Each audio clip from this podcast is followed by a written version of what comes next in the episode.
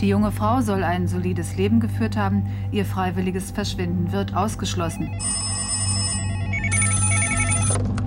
Es ist so, dass nach der Öffentlichkeitsarbeit die Erwartungshaltung sehr groß ist. Jetzt, jetzt haben wir einen Durchbruch. Jetzt, jetzt passiert irgendetwas. Ähm, da ist natürlich jedes Telefon besetzt, ganz ohne Frage. In der Hoffnung, da kommt was rein. Da ist eine gewisse Anspannung auch da. Es ist der 7. März 1988. 19.50 Uhr. Claudia ist seit neun Tagen verschwunden. Die Ermittler rund um Nils Heinemann suchen nach ihr, auch über den Rundfunk. Denn was sie haben, ist das unscharfe Bild einer Überwachungskamera. Zeigt sie den Mann, der den Weg zu der 21-Jährigen weisen könnte? Treffer. Ja, passt. Passt rein, passt ins Bild. Jetzt schauen wir mal. Mord verjährt nicht.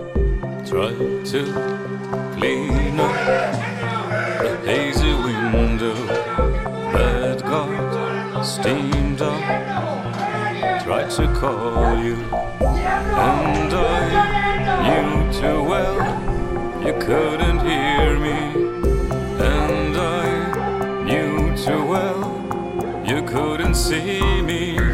Eine RBB-Doku-Serie von Martina Reuter und Uta Eisenhardt. Folge 5 von 10. Hinweis aus der Bevölkerung. Seit Claudia vermisst wird, haben die Ermittler ihre Familie, ihre Freunde und die Leute in der Nachbarschaft befragt und mit Leichenspürhunden die Umgebung abgesucht.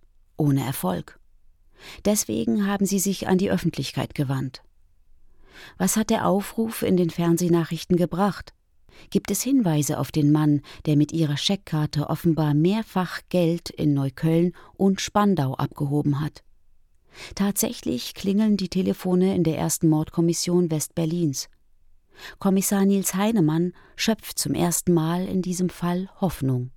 Der erste interessante Anrufer war eine männliche Person, die noch während die Abendschau lief, anrief und einem Kollegen am Telefon erklärte, dass er durch Freunde auf eine männliche Person hingewiesen wurde, von dem diese Freunde glauben, dass das seine Keule sei.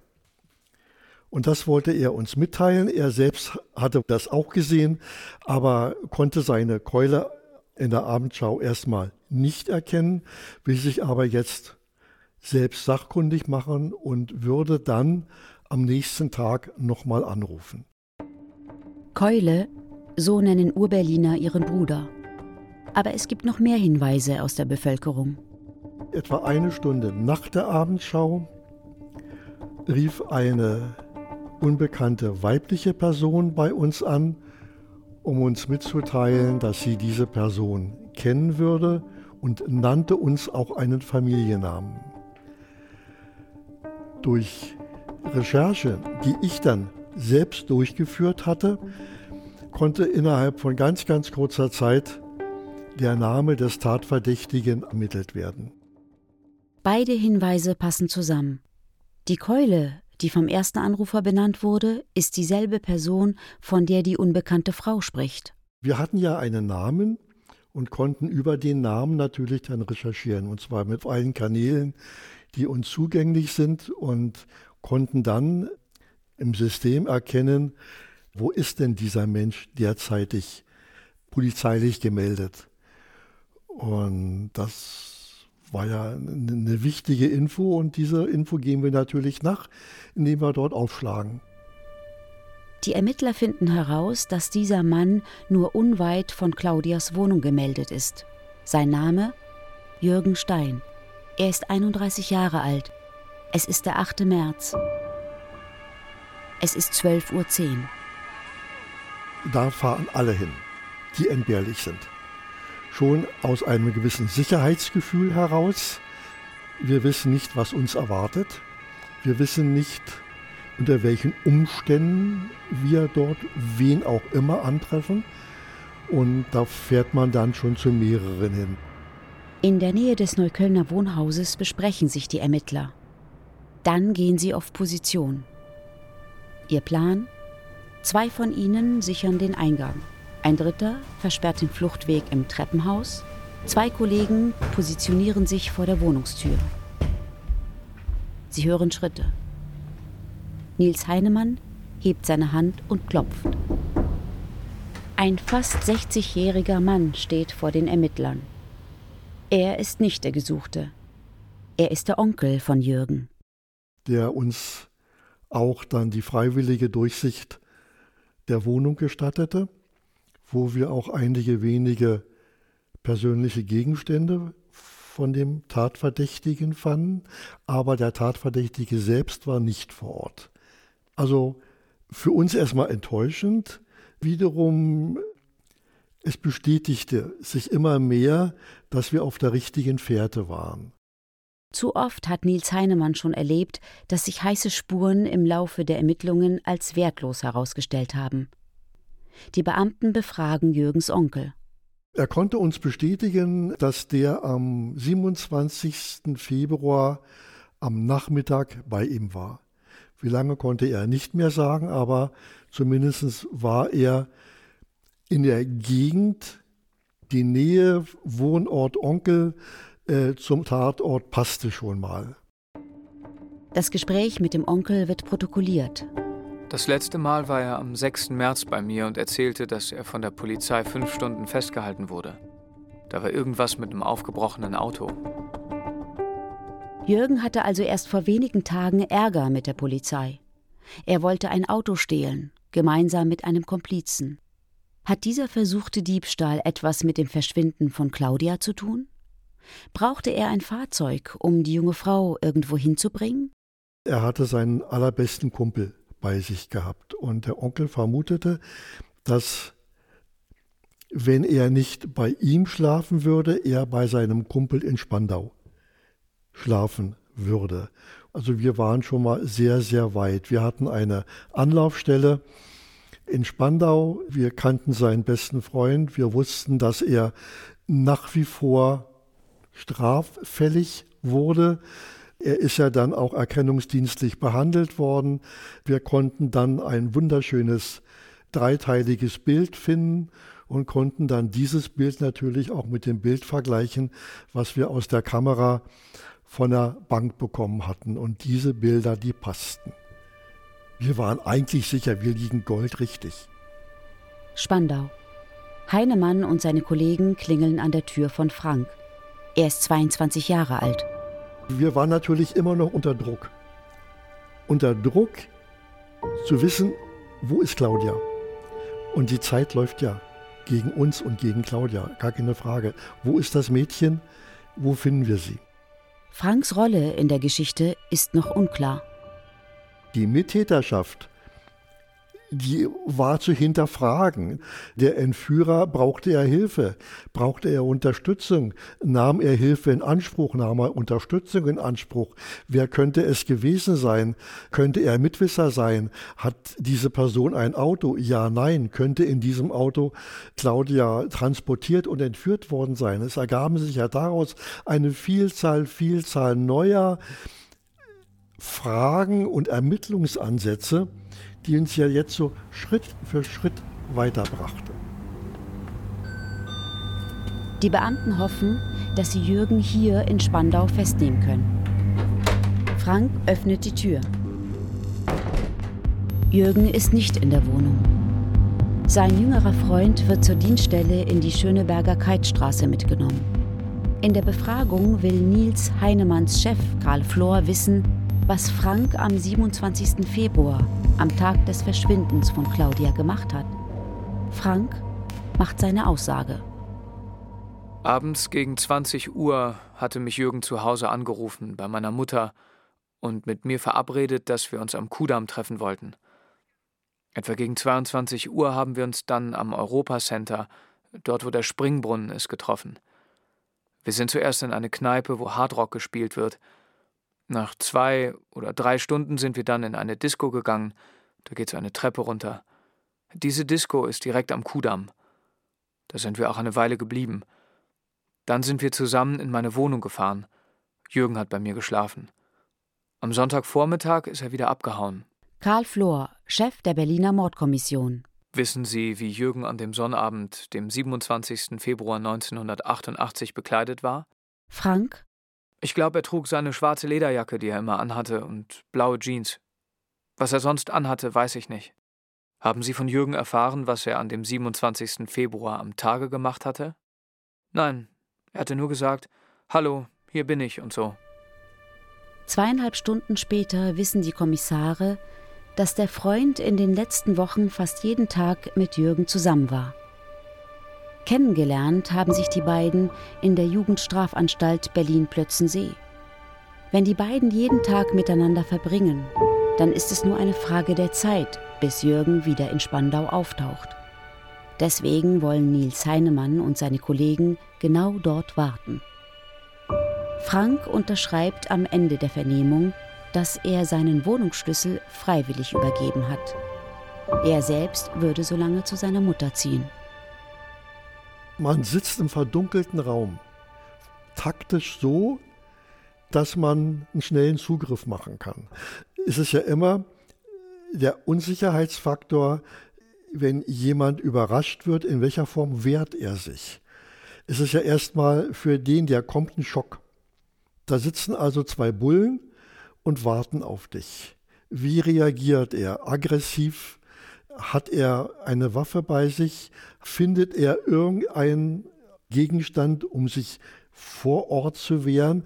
Kommt er, kommt er nicht? Also man ist schon sehr auf Hab-Acht-Stellung. Muss ich meine Waffe ziehen oder nach einer Stunde ist alles noch gut? Da erzählt man so ein bisschen über Gott und die Welt ganz leise. Äh, nach zwei, drei Stunden ist Gesprächsstoff zu Ende. Nach vier Stunden ist die Müdigkeit überwältigend.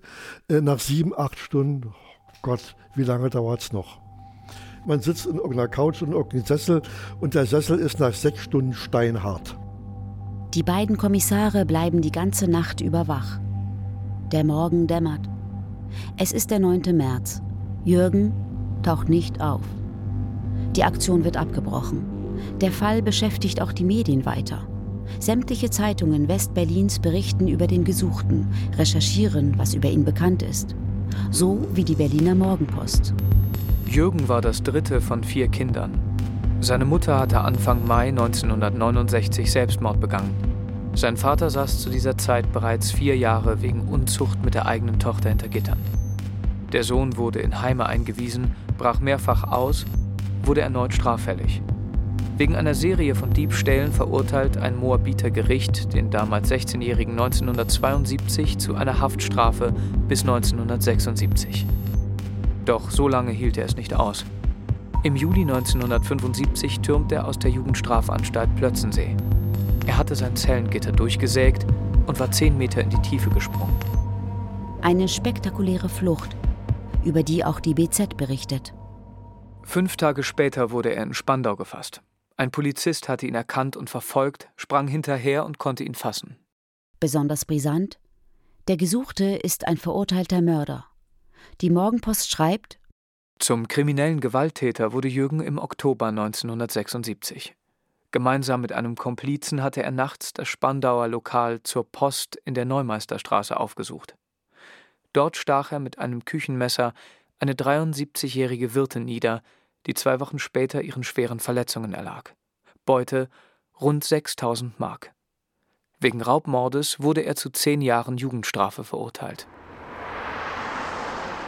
Jetzt, im März 1988, ist die Polizei wieder einmal auf der Suche nach Jürgen. Und es muss schnell gehen. Es wäre schön, je eher, je besser, damit er nicht noch weitere Scheiße baut. Es ist der 9. März 1988. Vor elf Tagen ist Claudia verschwunden und seither gibt es keine Lebenszeichen.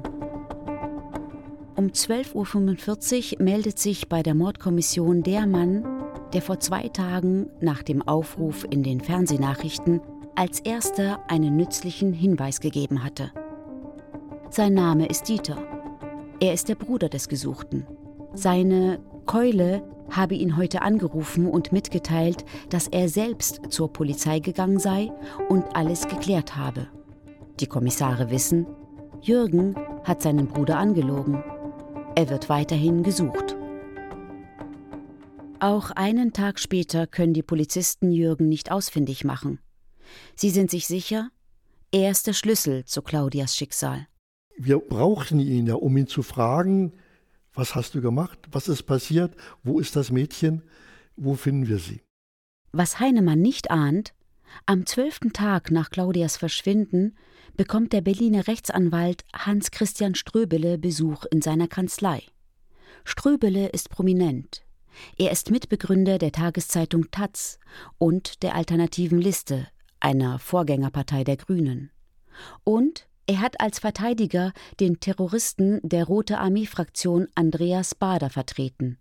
Jetzt steht Jürgen in seinem Büro. Mein Mandant hat sich damals bei mir hier in der Anwaltspraxis gemeldet und hat gesagt, ich werde gesucht, aber der Vorwurf stimmt nicht. Und dann habe ich mit ihm längere Zeit darüber geredet, ob er sich stellen soll. Er wollte sich stellen. Ich habe gesagt, Sie können sich stellen. Äh, und wenn Sie es nicht waren, dann versuche ich zu verhindern, dass Sie verurteilt werden. Jürgen Stein und Hans-Christian Ströbele treffen in der Keitstraße auf Karl Flor, den Leiter der Mordkommission 1. Der erinnert sich 13 Jahre später in einem Interview mit dem SFB-Fernsehen. Es dauerte auch nicht lange, als sich dieser junge Mann im Beisein seines Anwaltes auf unserer Dienststelle meldete. Er betonte uns gegenüber, dass er freiwillig gekommen sei und nicht als Täter in Frage käme, der hier also Geld abgehoben hätte. Auch Nils Heinemann ist zu diesem Zeitpunkt auf der Dienststelle. Es spricht sich schnell herum, dass sich der Gesuchte gestellt hat. Wir wussten ja, er hat mit der Bankkarte von der Claudia diese 1600 Mark abgehoben. Das war Computerbetrug.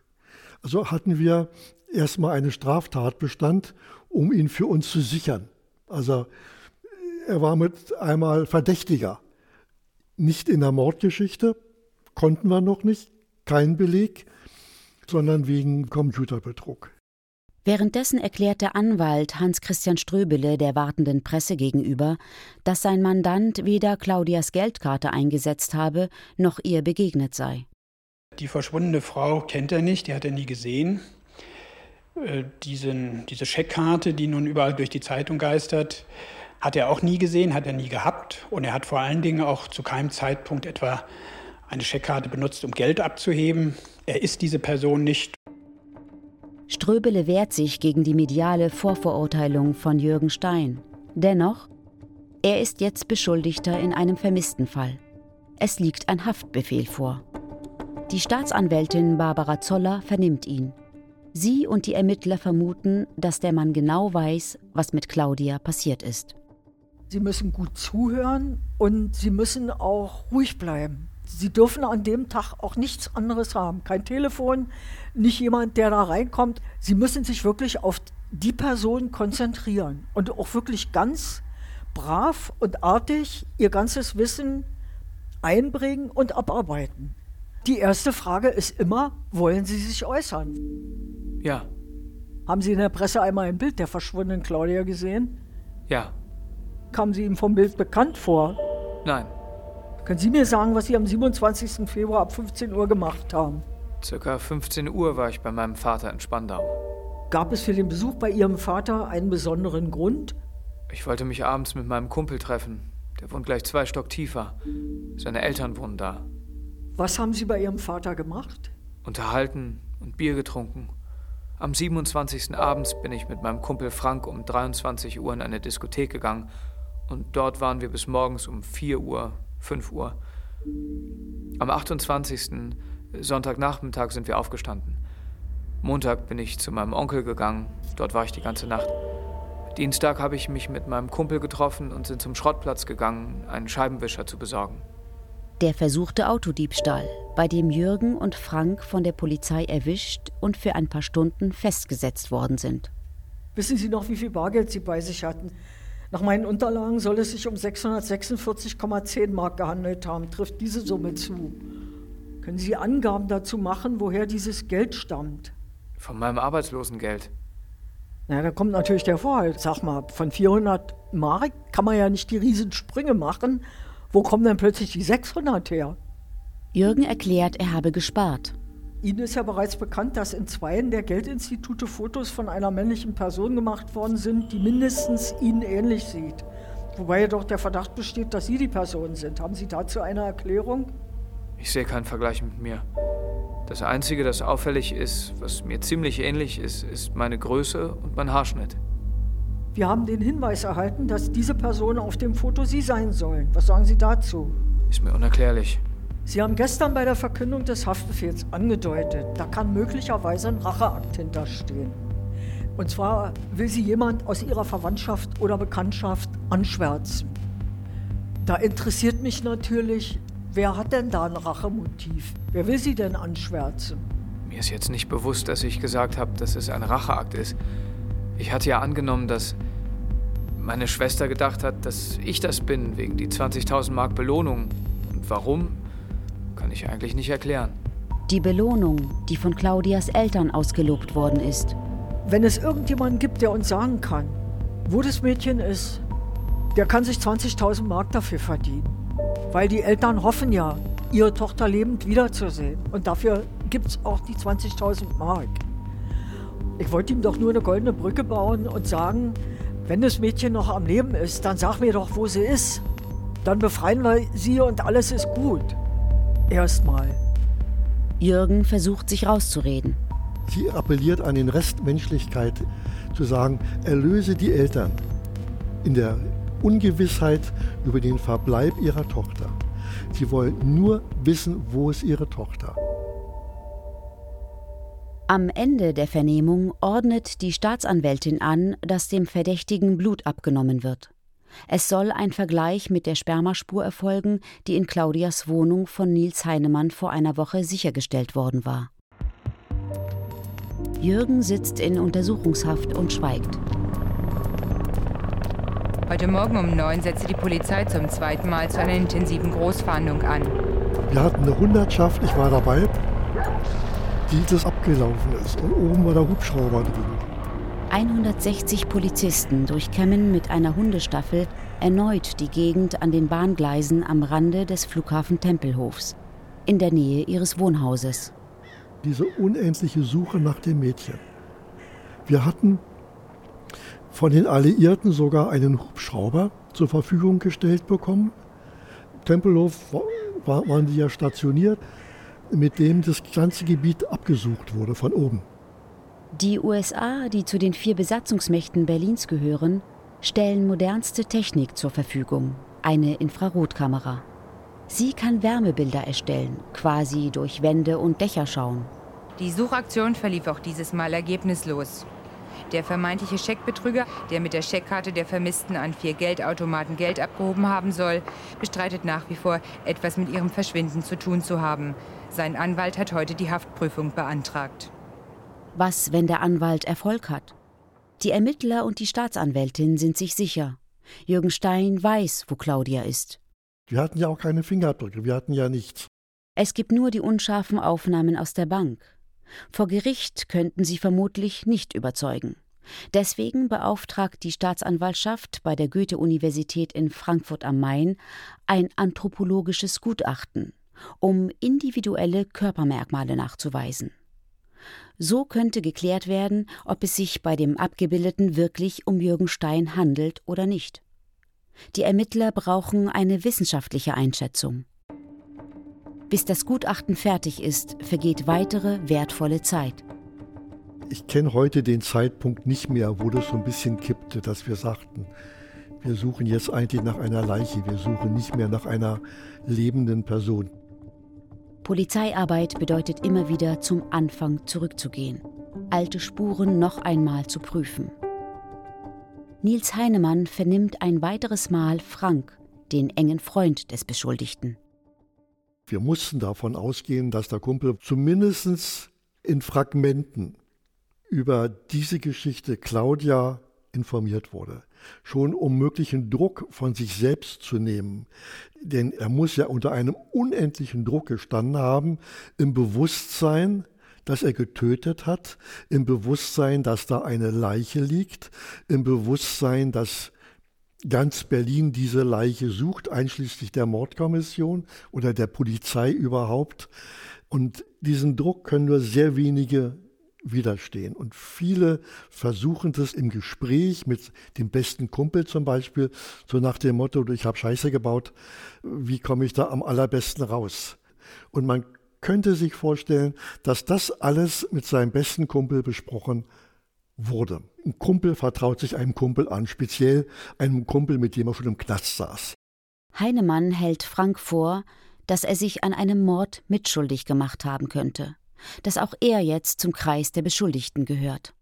Es kann aber auch taktisch sein, dass jemand den Status wechselt, muss ich irgendwann sagen, ich muss Sie jetzt belehren, Sie sind kein Zeuge mehr, Sie sind jetzt Beschuldigter und muss ihn darauf hinweisen, dass er Rechtsanwalt herbeiziehen kann, dass er Aussage verweigern kann und, und, und. Das ist dann nochmal so eine Besonderheit innerhalb einer Vernehmung. Das muss man einfach können.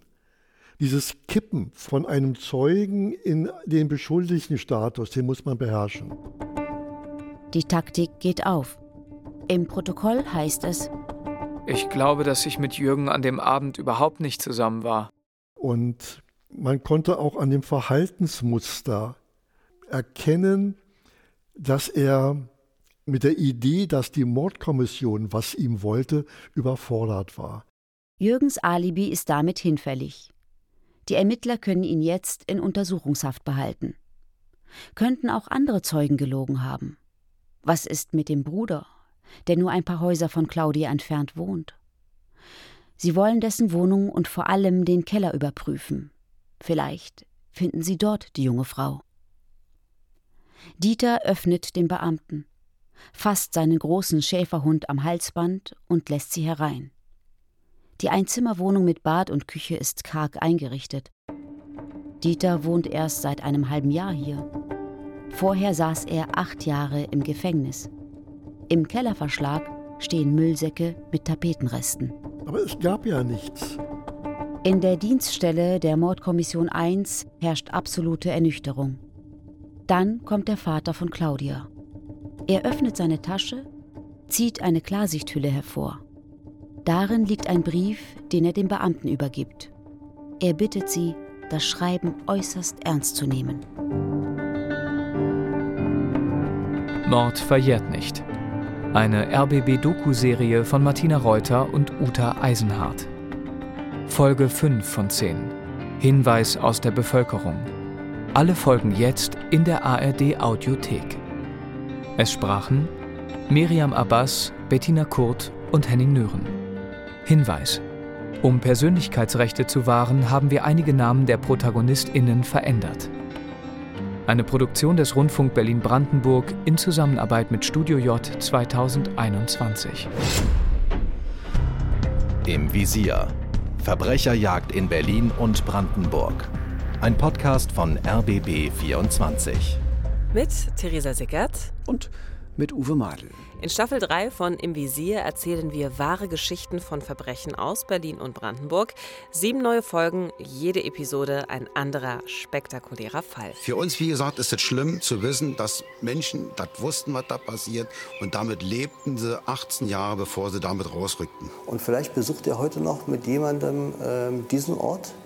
Des vergrabenen Kopfes, ohne dass natürlich sein Begleiter, seine Begleiterin weiß, dass sie gerade dort stehen, wo ein Kopf vergraben ist. Diese und noch viel mehr Kriminalgeschichten gibt es in unserer neuen Staffel von Im Visier, Verbrecherjagd in Berlin und Brandenburg.